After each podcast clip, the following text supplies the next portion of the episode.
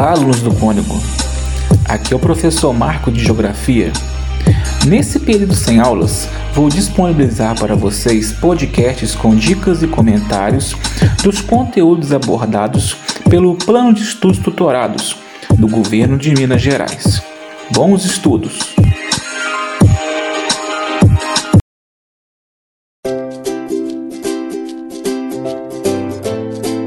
Sétimo ano, semana 4.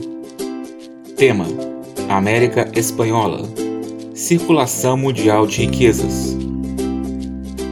Nessa aula, você irá reconhecer o sistema econômico mercantilista e de que maneira atuou sobre a América Portuguesa, relacionando-o com a acumulação primitiva de capital na Europa. Vamos lá! O mercantilismo se trata de um conjunto de práticas econômicas oriundas dos reinos absolutistas da Europa entre o século XV e o início da primeira Revolução Industrial no contexto das grandes navegações e na América Espanhola. Num período aproximado entre 1500 e 1750. O mercantilismo era baseado no monopólio sobre atividades nas colônias, na balança comercial favorável em medidas protecionistas e no metalismo. Interessante que você pesquise a questão das grandes navegações ocorridas nesse período. Ainda temos o largo predomínio das relações serviço e produção no campo, enquanto nas cidades o trabalho assalariado ganha espaço. O lucro acumulado pelos burgueses e pelo Estado advém da circulação de mercadorias. Vamos agora para as características do mercantilismo. A economia com base na troca de produtos agrícolas foi substituída aos poucos pela economia com base na troca de mercadorias por dinheiro, o que tornou necessário aumentar a quantidade de moedas e circulação na Europa.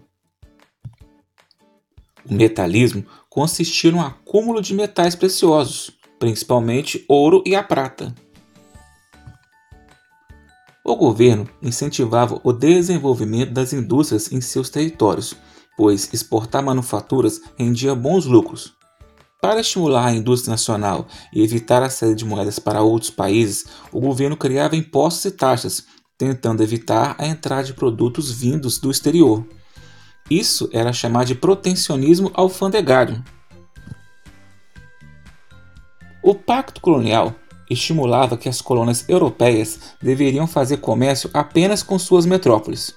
Eles abusavam da tática de vender caro e comprar barato, inclusive no ciclo econômico do açúcar que ocorreu no Brasil colonial.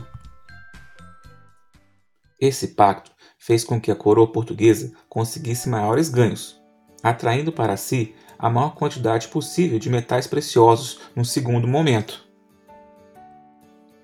A intervenção do Estado na economia foi marcante. O rei absolutista determinava a quantidade de impostos e controlava o mercado.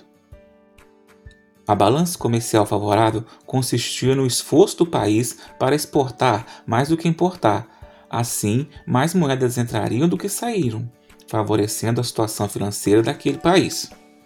As colônias de exploração desempenhavam um grande papel nessa época, pois a riqueza de um país na Europa estava diretamente ligada à quantidade de colônias que ela possuía para a exploração. Destacar que na América a Espanha possui a maior parte das colônias de exploração. É importante considerar que o mercantilismo adotou características distintas, de acordo com a realidade e a necessidade de cada país europeu. O surgimento dos Estados modernos apoiou-se diretamente no poder da burguesia na luta para o fim dos privilégios da parte da nobreza feudal. O apoio à burguesia permitiu que essa classe investisse no desenvolvimento comercial e manufatureiro. Esse processo de desenvolvimento do comércio e da manufatura, que foi o embrião da indústria, apoiou-se também na intensa exploração colonial que aconteceu no continente americano. Por fim, o Estado moderno que surgiu nesse período, com o poder centralizado no rei, assumiu o controle de questões relativas à economia, como forma de garantir seus interesses e resolver entraves que impediam o fortalecimento do poder real. Foi nesse contexto de forte intervenção no Estado na Europa, de expansão do comércio mediante a exploração colonial e de crescimento das manufaturas que se consolidou uma série de práticas que recebeu o nome de mercantilismo. Com essas práticas econômicas, são consideradas embrionárias ao capitalismo, alguns historiadores chamam o mercantilismo de capitalismo comercial. Então, nas colônias de exploração, os interesses mercantis, o modus operandi seria somente para dar lucro às metrópoles. Para saber mais, assista ao vídeo Grandes Navegações. O link está aí nesse material com duração de 28 minutos, no canal Tudo é História. Nesse vídeo, você aprenderá como as grandes navegações contribuíram para a organização atual do mundo.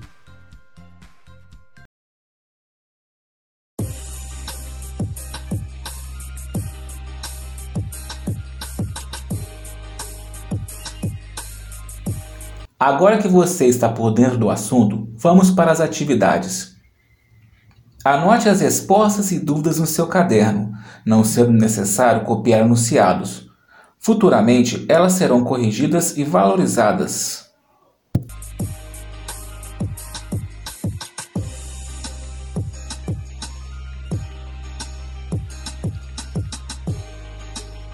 Para responder essa primeira atividade, vamos utilizar o conhecimento adquirido para interpretar mapas. Observe o mapa para responder atividades 1 e 2. Atividade 1. Quais áreas estão representadas no mapa? Então vamos ver aí a região que está representada, observar a legenda e remeter ao assunto que nós tratamos na aula de hoje. Escreva o continente, o nome desses países, o que eles estão querendo aqui no nosso continente, né? Vamos pensar a partir disso. A quais países essas áreas estavam submetidas? Aí você observa aqui a legenda e vai mostrando para você que países são esses.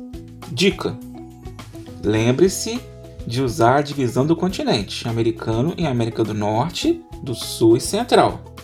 Tá? Então, o que você está procurando, você encontra na sua legenda e na interpretação né, do tema. Atividade 2. Localizem o Brasil. Bom, localizamos. Qual o país colonizou? Sabemos, né? Quem eram os povos representados pela cor cinza no mapa? Então, pessoal, você tem o Brasil a colonização oficial, podemos dizer assim, e também os povos que aqui ocuparam, que está determinado aí pela cor cinza. Responda isso. Atividade 3. O que foi o Pacto Colonial? Vamos no material, ler de novo sobre o assunto e escrever o que você entendeu. Põe aí os principais pontos que envolvem o Pacto Colonial Econômico.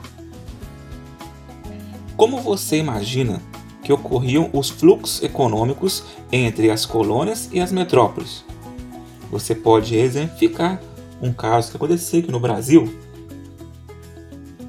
Já estamos quase no final, mas vale um lembrete de que as pesquisas e consultas são permitidas e bem-vindas para que você realize com sucesso as atividades. Atividade 4. O que existia nas colunas que poderia ser de interesse da metrópole. O que as metrópoles buscavam? O que as colônias ofereciam? Vamos lembrar o que foi comentado e também na primeira aula, onde falo um pouco mais sobre esse assunto. O que será que poderia existir nas metrópoles que não havia nas colônias?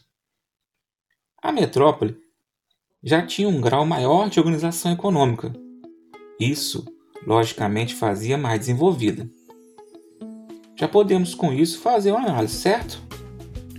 Atividade 5. Descreva cada uma das imagens, considerando a atividade econômica e a forma de trabalho destacada. Então você vai observar essas quatro imagens que estão no seu material e descrever essas atividades que ocorriam largamente no período colonial. Obrigado pela atenção e até uma próxima!